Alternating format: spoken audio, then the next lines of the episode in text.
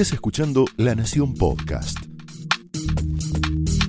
A continuación, el análisis político de Luis Majul en la cornisa. editorial la denuncia. ¿Más al gobierno? ¿Máximo Kirchner al poder? Es la pregunta.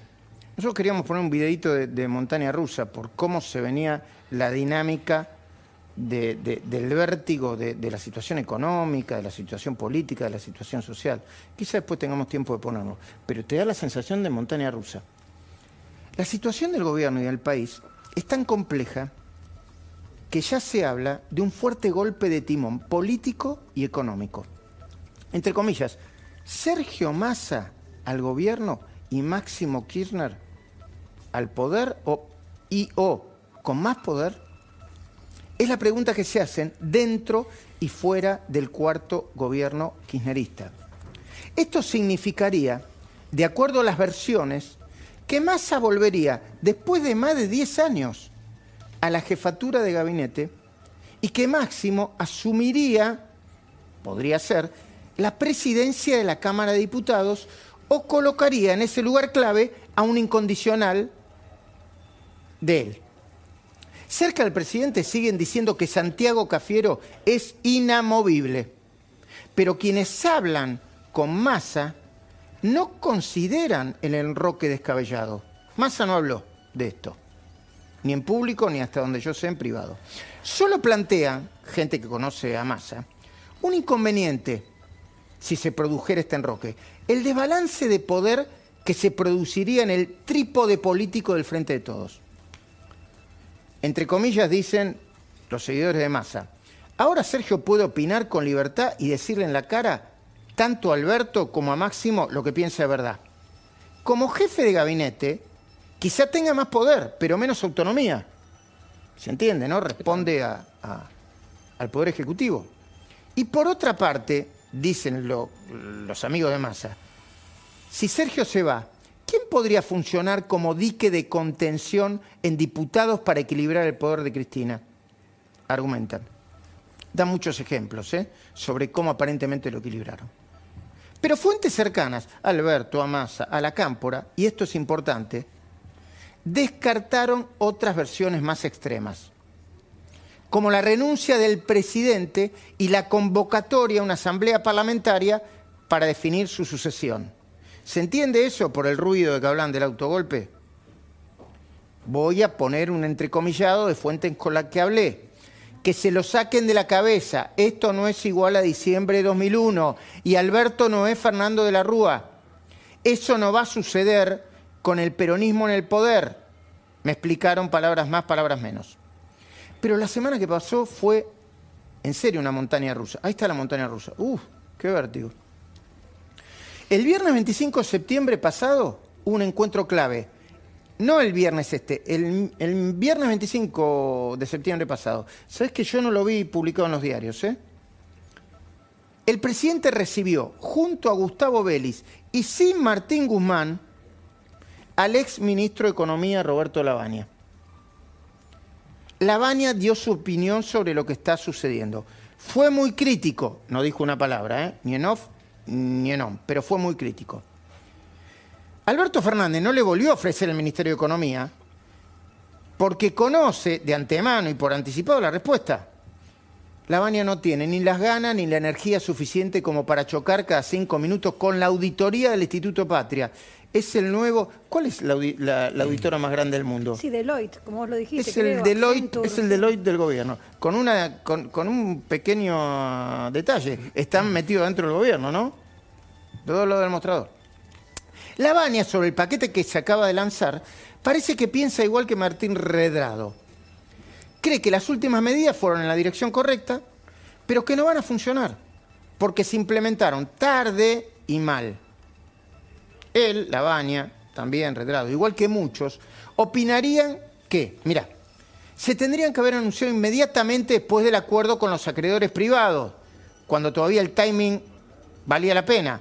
Deberían haber sido complementadas con el inicio de las negociaciones con el Fondo Monetario. Se deberían haber suspendido las retenciones todas de- del 30 a 0 o del 33 a 0, un mes, dos meses o tres meses, hasta lograr un incremento de entre 3.000 y 5.000 millones de dólares en la reserva del Banco Central. La rebaja de las retenciones a la soja de 33 a 30 puntos no parecen suficiente incentivo para liquidar nada. Vuelvo a las comillas. Tarde, poco y en el medio de mucho ruido, me dijo un economista, un economista, consultado por un alto dirigente del Frente de Todos. Este martes se va a producir la primera reunión con la misión del fondo. Los ejecutivos del FMI tienen una agenda cargada. El sábado, por ejemplo, se van a encontrar, sábado que viene, con Redrado, expresidente del Banco Central. Redrado, por ejemplo, cree que no sería una mala salida para el gobierno pedir al fondo un préstamo de unos 5 mil millones de dólares, si se los dan, ¿no? Cumpliría con un doble propósito, detener la fuga de divisas. Hay fuga de divisas también en este gobierno, ¿viste? Que dicen que ellos decían que había fuga solamente con Macri. Y que la administración empiece a mostrar un rumbo económico menos caótico y confuso. Para, eso si no empiezan Evo Bonafini, y Brieva, diciendo, no, al fondo no le tenemos que pedir porque pi, pi, pi, ¿Es consciente Alberto Fernández de la envergadura de la crisis hoy? ¿Son conscientes Cristina Fernández y su hijo Máximo también responsables del desbarajuste en el que está sumido este país? Dos prestigiosos economistas del peronismo, no cristinistas, cercanos a los gobernadores y los intendentes, afirman, primero, que el PBI de este año va a terminar con una caída del 13%, la más importante de la historia de la Argentina, en un año. Que la pobreza quizás supera hacia fin de año el 50%. Que el desempleo va a trepar, no al 3 y pico como ahora, al 15%. Estos dos economistas comparten una versión relativamente optimista sobre la economía del año que viene. Dicen que en 2021 se podría llegar a un crecimiento del 6% que en 2022, falta como mil años, la Argentina podría crecer un 3% y en 2023 un 2% más. Ellos plantean una agenda inmediata optimista, lógica. De repente el gobierno cambia y aprueban en cinco minutos el proyecto de ley de la economía del conocimiento. Bueno, de repente el gobierno cambia y reactivan el plan gas. IPF, vaca muerta de repente se aprovecha el aumento del valor de los commodities en el mundo y empiezan a entrar dólares. Y en un esquema financiero con mucho menos cepo, estos dos economistas solo dudan por un pequeño detalle. Hay un pequeño detalle ¿eh?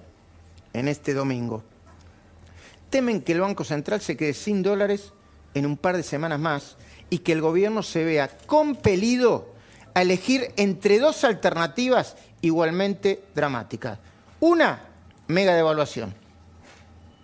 No la devaluación por parte que se está haciendo ahora importante, pero por parte. Y otra, la del Instituto Patria, una versión 2020 de Vivir con lo Nuestro, más cerca de la economía de Venezuela que de la del resto de los países de América Latina.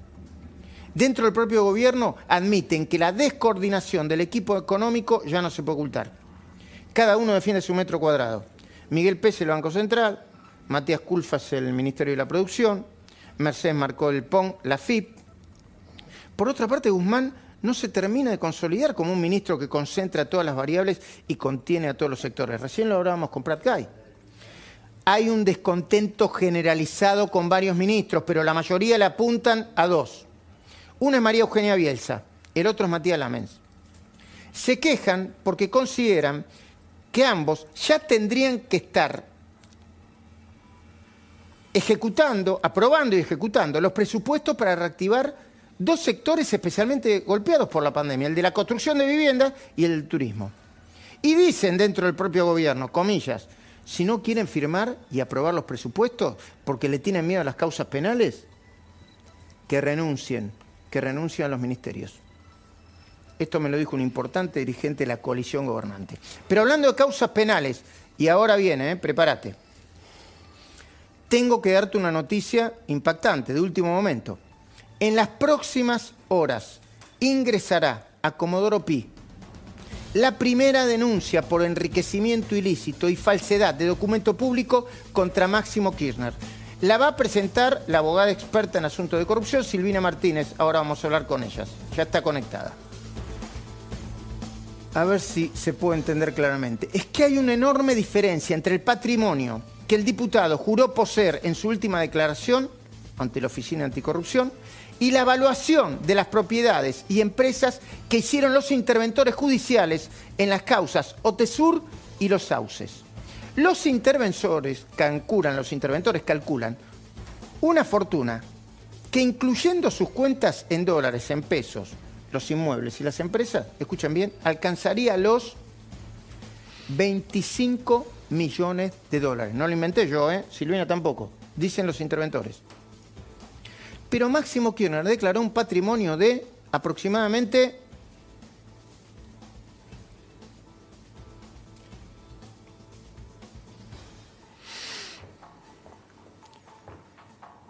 ...5 millones de dólares. Es decir, unos 20 millones de dólares menos. Hay algo que no funciona acá. Ahora nos lo va a explicar Silvina. Pero hay otra información inédita que enseguida pasaremos a desarrollar avanza una nueva causa, una nueva denuncia por enriquecimiento ilícito contra la vicepresidenta Cristina Fernández de Kirchner. Se trata de la causa caratulada, comillas, Fernández de Kirchner, Cristina, San Felice, Osvaldo, José y Leiva Marta, su mujer, sobre enriquecimiento ilícito. La novedad aquí, sorprendente esto, ¿eh? mañana va a hacer mucho ruido esto, es que el pasado 24 de agosto el juez federal Daniel Rafecas aceptó la competencia de la causa raro para mí, ¿no? Y la otra novedad es que exactamente un mes después, el pasado 24 de septiembre, hace un par de semanas, el fiscal Franco Picardi entendió que Cristina Fernández debe ser investigada. El argumento de Picardi es contundente. Cree que el presunto enriquecimiento de Cristina de San Felice y de su esposa merecen ser analizados porque tienen conexidad con otra causa que nosotros denunciamos hace unos años, la del Hotel Waldorf caratulada San Felice Osvaldo. Ambas denuncias se originaron hace un año cuando Margarita Stolbizer y Silvina Martínez las presentaron después de la publicación del libro Ella miente. Por suerte las obsesiones de Cristina van por un lado y la realidad va por el otro. El problema es el país en su peor momento económico-social y en el peor momento de la pandemia del COVID-19, con más de 20.000 muertos y a punto de llegar a 800.000 contagios. Esto fue el análisis político de Luis Majul en La Cornisa, un podcast exclusivo de La Nación. Escucha todos los programas en www.lanacion.com.ar. Suscríbete para no perderte ningún episodio. Estamos en Spotify, Apple Podcast, Google Podcast y en tu reproductor de podcast favorito. Seguí escuchando La Nación Podcast.